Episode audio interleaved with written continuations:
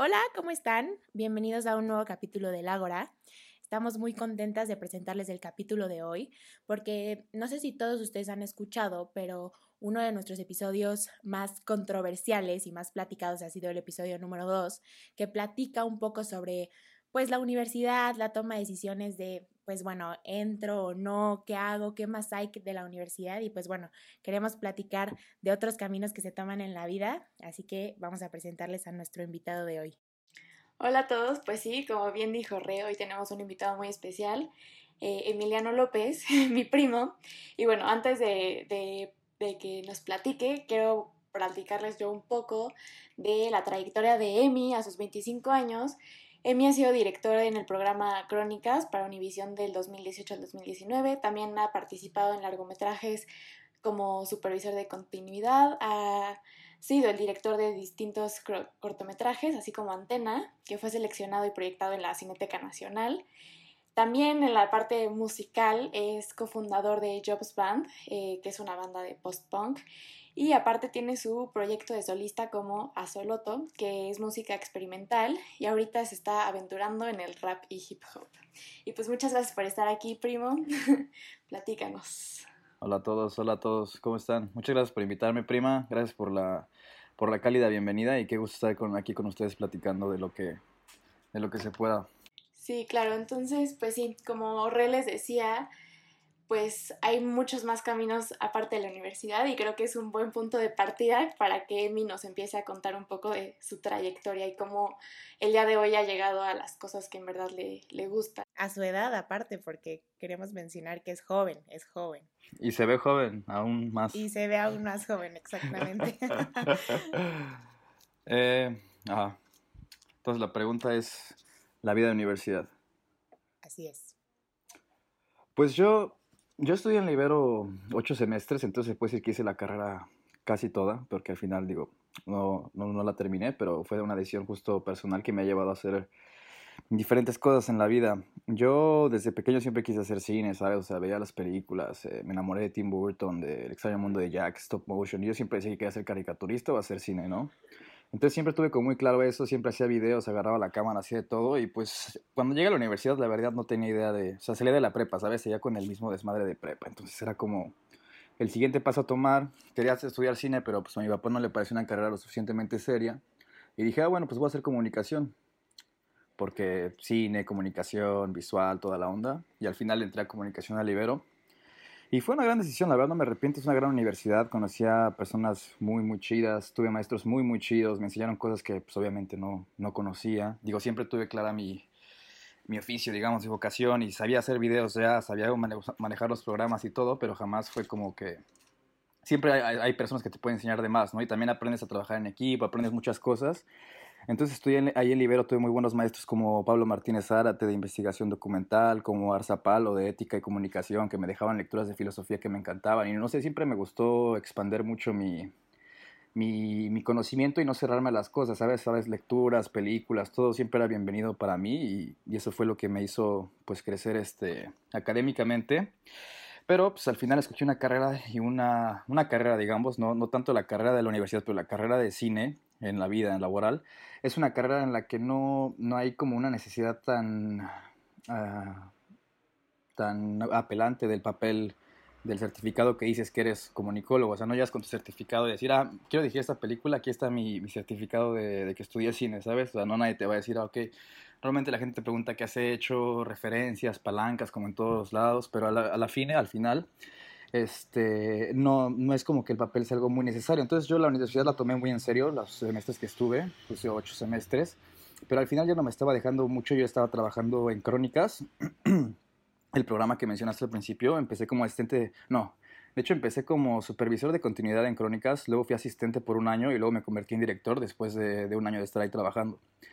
Y yo tenía este trabajo, tenía otros trabajos, este, siempre estaba buscando qué hacer, ¿no? O sea, desde que eran los primeros semestres de la, de la carrera, yo me iba con los de con los chavos que hacen sus titulaciones de octavo semestre, noveno semestre, yo siempre estaba ahí moviendo cables, haciendo de todo. Y eso sí, siempre hacía de todo. O sea, hice sonido directo, hice producción, hice todo. Porque pues como director siempre tienes que hacer de todo para que cuando estés dirigiendo pues sepas qué le estás pidiendo a la gente, ¿sabes? Y no puedes estar ahí mandando sin saber o haber hecho lo que las personas están haciendo, que sabes que quieres para tú lo que estés haciendo.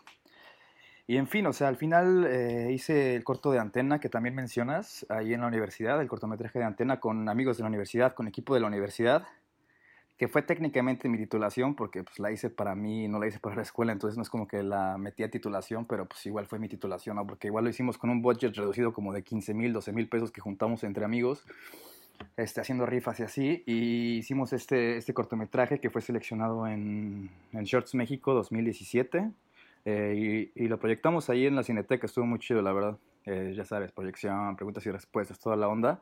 Pero esa fue como mi titulación de, de, la universidad y ya después decidí salirme por razones de la vida, porque tenía trabajo, porque la verdad ya la universidad no me estaba... No sé, sentí que me iba a deprimir también. Dije, o sea, ya estoy haciendo esto, ya estoy haciendo lo otro y ahorita tengo que seguir yendo a clases de Derecho y Comunicación o de, ¿sabes? Como cosas así que decía, o sea, sí me pueden ayudar, pero ya. O sea, para mi carrera, para lo que quiero hacer, ya estoy ejerciendo un poco mi labor. Igual si luego quiero una maestría me voy a arrepentir, pero hasta ahorita no he querido una maestría y no, no, no me ha frenado en no tener la licenciatura. Espero que continúe así la cosa, pero pues este, no me arrepiento de, de, haber tomado esa decisión, que obviamente no es una decisión fácil. O sea, ¿crees que mis papás me celebraron así que me salí de la universidad? No, pues no, obviamente no. Eso te iba a preguntar, que realmente cuántos semestres son en total.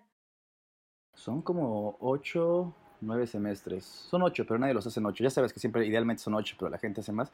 Yo llevaba como nueve y medio. Me faltaban algunos créditos. No, me faltaban bastantes créditos, porque luego tampoco metía tantas materias. Pero dije, ya, pues este. Se recorrió lo que tenía que recorrer. No es como que el dinero se haya tirado a la basura. Tengo amigos, tengo conocimiento, tengo el equipo de la universidad.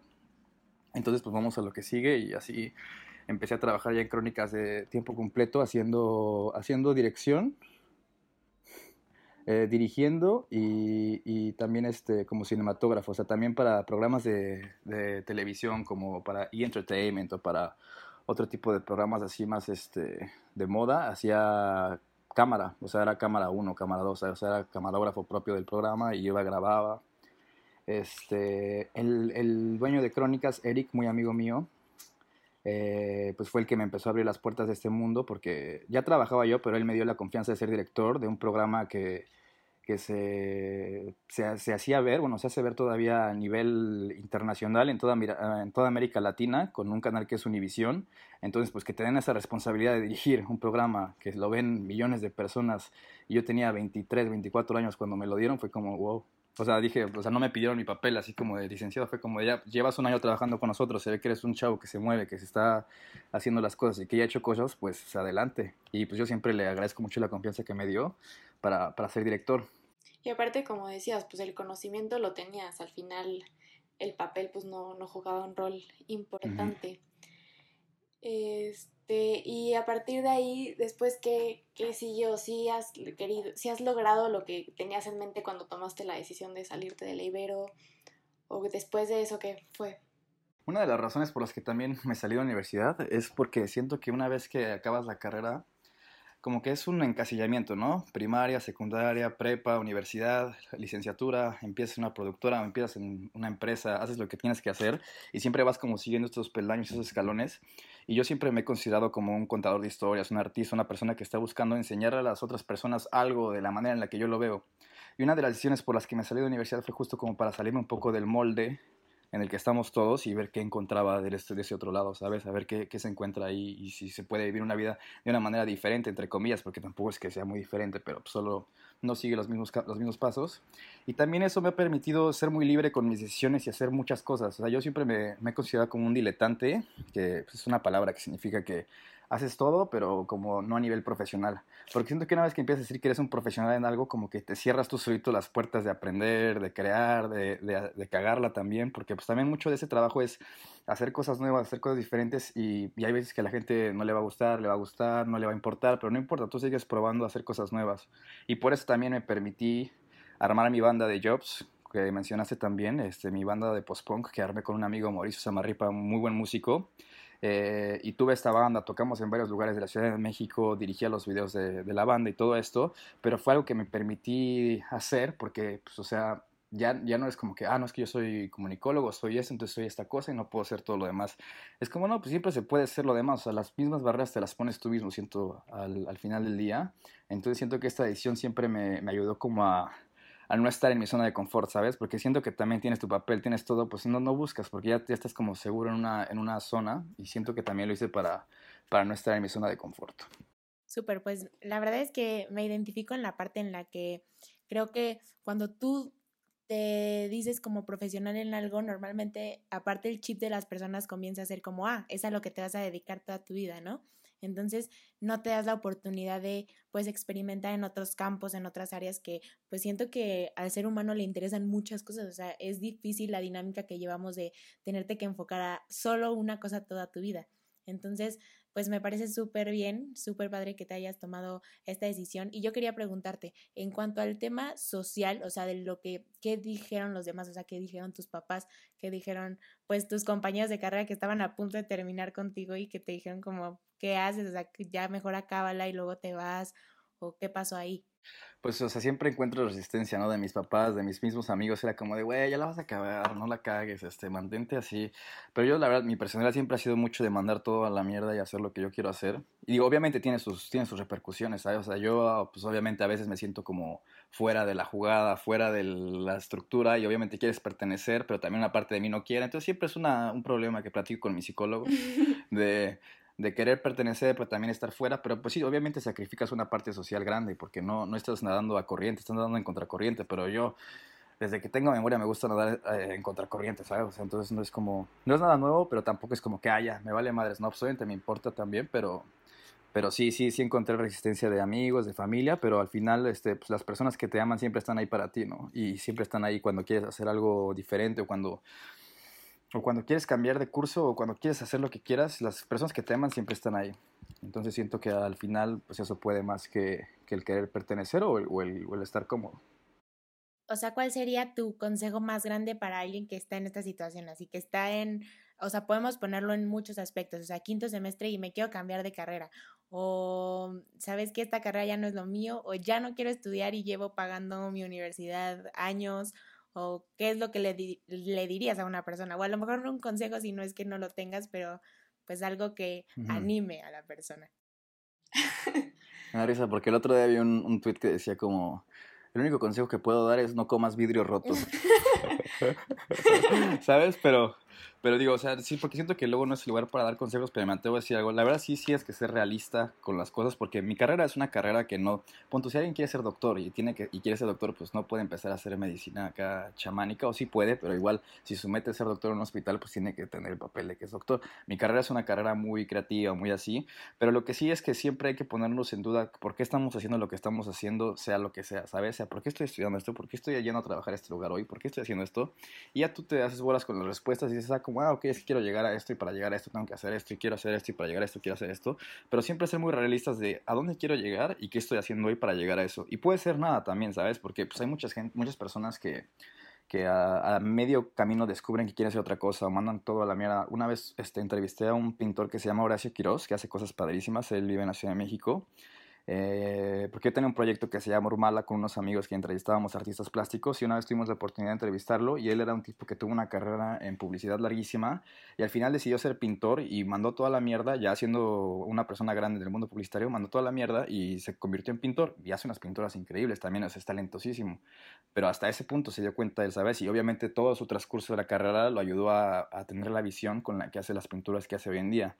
Entonces lo mismo digo yo, o sea, no, no, no es como que la hora es, es ahora o nunca, o sea, sí, en cierto modo sí es ahora o nunca, porque sí las decisiones que tomas te moldean toda tu vida, pero siento que siempre hay que ser muy, muy, muy realistas y, y agradecer lo que estamos viviendo, porque la cotidianidad o un trabajo que te aburre o algo así, te puede dar frutos en un futuro que no ves. Y no me refiero a, como dicen nuestros papás, ¿no? como de frutos de, ah, sí, este, eh, una pensión, un sueldo, este, te dan frutos de que, no, no sé, por ejemplo, Charles Bukowski es un escritor que trabajó 12, 15 años en, el servicio postal de Estados Unidos y tenía una vida de mierda. Llegaba a 15 horas de trabajo llegaba a escribir y a dormir.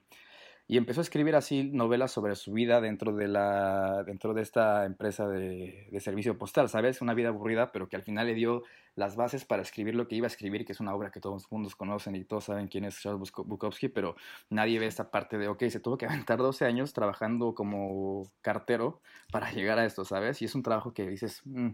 yo creo que también todo oficio tiene un valor y todo oficio tiene un arte y todo oficio tiene, tiene algo que, que le puede sacar. No, y al final todo lo que va pasando en nuestras vidas, pues es parte de quiénes somos ahora y de quiénes vamos a ser y de todo nos va complementando.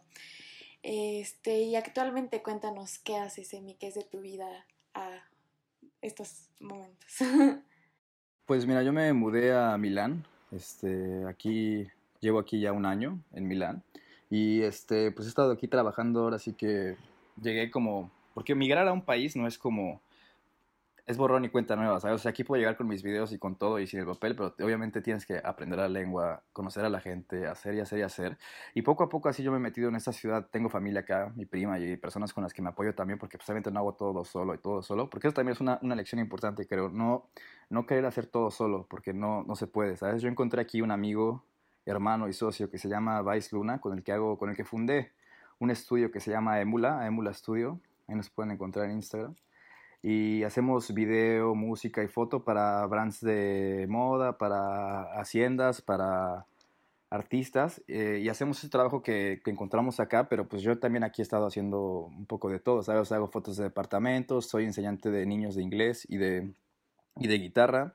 Entonces, literalmente le he dicho a mi amigo Libromeo, yo vivo de mis monerías porque me pagan por estar con los niños, dar clases de inglés, este, hacer videos, todo esto. Entonces, todo lo que he hecho en mi vida, ahorita me está dando el sustento para poder vivir aquí bien y poder pagar mis cosas y poder hacer las cosas que quiero hacer y poder apuntar a, ok, este estudio lo estamos creciendo, vamos a darle, vamos a darle, a meterle trabajo por acá, trabajo por acá, conseguimos un cliente, conseguimos otro cliente y así poco a poco, pero al, al final todo lo que he hecho en mi vida me ha ayudado a, a, llegar a este punto, ya sea aprender a tocar la guitarra, cosas que piensas que en, en, algún momento no te van a ayudar en nada, que al final me están ayudando y son las herramientas con las que, con las que me desenvuelvo. Y siento que sí es muy importante que si queremos crecer de manera exponencial, hay que buscar personas que vayan afín a nuestros objetivos, ¿sabes? Y más como, siento que hoy en día nuestra generación quiere ser independiente, ¿no? Y queremos trabajar para nosotros y trabajar para para nuestros proyectos, para nuestras ideas. Y obviamente pues, hay personas que quieren trabajar en empresas y vivir bien y también trabajar para ellos, pero siento que si eres de las personas que quiere crear cosas y llevar proyectos, eh, grandes proyectos al mundo real, tienes que rodearte de las personas correctas para lograrlo y, y estar como en sincronía con ellos y que te compartan ideales, porque si no, solo no, no se puede. Sí, no, estoy totalmente, totalmente de acuerdo. Este, Re, no sé si tengas alguna duda a lo que quieras aportar. Pues nada más que siento que está súper bien. La verdad es que toda mi vida he sido una niña muy indecisa y durante mucho tiempo pues lo vi como algo, como una debilidad, ¿sabes? Como que no estaba bien estar tan indecisa de lo que yo quería en la vida, o sea, de querer tantas cosas y de querer llegar a tanto. Y creo que he aprendido que no, o sea, creo que tener esa apertura de pues querer varias cosas no te limita a nada, que de hecho te abre muchas más puertas, que de repente estar un día segura, totalmente segura de algo y al día siguiente querer cambiar al 180 grados tu decisión, no me parece algo erróneo o algo que esté mal. O sea, creo que al final son maneras de crecer y el ser humano está en constante cambio todo el tiempo. Entonces es imposible que no te interesen más cosas, es imposible no querer de repente cambiar de rumbo. Entonces, pues bueno, muchas gracias por platicarnos porque pues creo que de repente que a otras personas les llegue este mensaje es importante porque luego no está tan bien visto esta indecisión, esto ya no es lo que quiero, quiero cambiar o ya no es la carrera que quiero y quiero salirme o estoy buscando otras cosas y a veces creo que esa parte suele llegar a ser un poco difícil para algunas personas. Y más por el peso que tiene la sociedad, ¿no? Que es lo que decías, como el salirte de este patrón en el que todos vamos y en este patrón en el que tenemos que seguir porque lo dicen nuestros papás o porque lo dicen nuestros amigos o los maestros o lo que sea. Entonces, pues sí, el ver que hay muchas alternativas y el que todo lo que vamos haciendo en la vida pues nos va construyendo para llegar a quienes somos y quienes queremos ser. Sí, claro. Y yo digo que, o sea, ser cambiante es algo que yo aplaudo mucho porque no es fácil decir, ok, ya esto ya no fue, voy a hacer lo otro. Pero sí, sí quiero hacer hincapié que cuando tengas una idea o tengas un proyecto o quieras hacer algo, llévalo a sus últimas este, circunstancias, ¿sabes? O sea, si lo quieres hacer de verdad, ¿qué es todo lo que tienes que hacer para, para llegar a todo eso? ¿Sabes? Yo, yo, una decisión que tomé así, que dije, ok, quiero contar historias de mi, a mi manera y, y esto ya lo dije, pero quiero contar historias a mi manera y de la manera en la que yo veo el mundo y quiero que sea diferente y por eso también dejé la universidad. Fue como una decisión que dije, ok, esto me va a obligar de cierta manera a, a hacer esto, porque si no, pues no tengo el papel para la comodidad de llegar a conseguir un trabajo lo que sea. O sea, tengo que yo moverme y ponerme en una situación un poco diferente para poder llegar a eso. Entonces, también he conocido mucha gente que quiere hacer muchas cosas y quiere hacer un buen de cosas, pero no hace nada porque al final también el mismo oh, perfeccionismo o el mismo, tú mismo te juzgas o, la misma ser cambiante, no haces nada porque estás queriendo hacer todo y al final no haces nada, que siento que también es un riesgo grandísimo de nuestra generación, como este querer hacer todo y no hacer nada. Entonces yo siempre digo, lo que hagas, una, compártelo, porque pues obviamente redes sociales y todo eso, pero no en el sentido de ostentar, sino en el sentido de compartirlo con el mundo para ver si logras una reacción del mundo, si logras este, entablar un diálogo con una persona, un comentario en Facebook, un comentario en YouTube, lo que sea. Siempre comparte tu trabajo por más que te cueste, porque muchas veces tenemos estas ideas perfectas en nuestra cabeza y una vez que las llevamos a, a sus últimas este, consecuencias, ya no nos gusta, ¿no? Es como, no, esto está horrible, no, no, pero tienes que publicarlo, o sea, ya lo hiciste, ya, ya te comprometiste, lleva a, los a sus últimas consecuencias y ya después cambias giro, cambias este, hacia otro lado, hacia otro, pero, pero tú tienes que llevar a, a las últimas consecuencias las decisiones que tomas. Sí, por supuesto, si no lo hacemos nosotros, nadie lo va a hacer por, por nosotros, ¿no? Este, pero pues muchas gracias, primo, por venir a platicarnos toda tu trayectoria, tu experiencia. La verdad, eres una persona de admirar y pues muchas gracias por siempre contarnos. No, hombre, pero ojalá le sirva de algo a alguien. Porque... Sí, muchísimas gracias y pues gracias por, por tener la confianza de compartirnos más que nada. Y pues sí, ahí les dejaremos sus redes sociales para que vayan a ver todo su trabajo y pues muchas gracias por estar un jueves más en el Ágora. Perfecto, gracias por invitarme. Bye.